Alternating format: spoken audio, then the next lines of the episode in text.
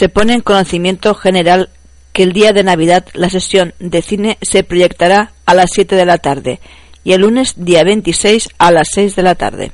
La Comisión de Fiestas comunica que ha organizado una comida popular para el domingo día 15 a las 14 horas en el pabellón polideportivo. La fecha límite de inscripción por exigencias de encargo es el día 5 de enero.